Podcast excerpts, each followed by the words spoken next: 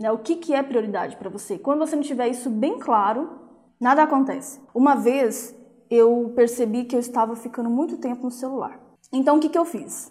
No outro dia eu comecei a somar. Por exemplo, toda vez que eu pegava, eu anotava o tempo, eu cronometrava. Então eu comecei a fazer isso durante um dia inteiro. Eu fiquei chocada quando eu fui somar o tempo. Porque eu percebi que desde a hora que eu acordava até o horário que eu ia dormir, eu somei e deu três horas no celular, vendo coisas que não tinham nada a ver com as minhas prioridades. Só que, conforme durante o dia, não parece que é muito, porque você pega um pouquinho aqui, depois você pega mais um pouquinho ali, e aí quando você vê, você pegou mais um pouquinho. Só que a somatória final, ela é aterrorizante.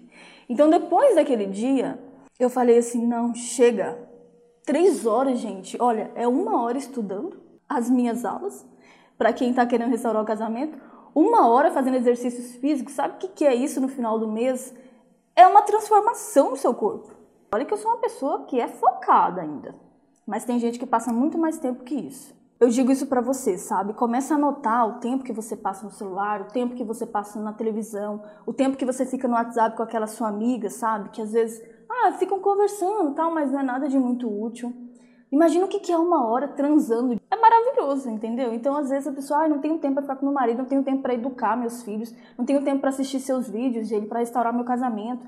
Mas será que você não tem mesmo tempo? Será que se você somar tudo aí que você faz, não está levando muito tempo com coisas que não têm a ver com as suas prioridades?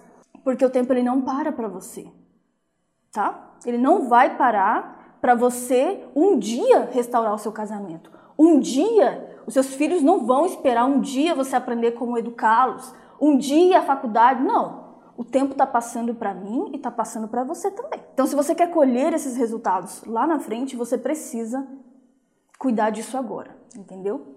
Então, estar mais consciente do que é importante você estar tá fazendo mesmo e não.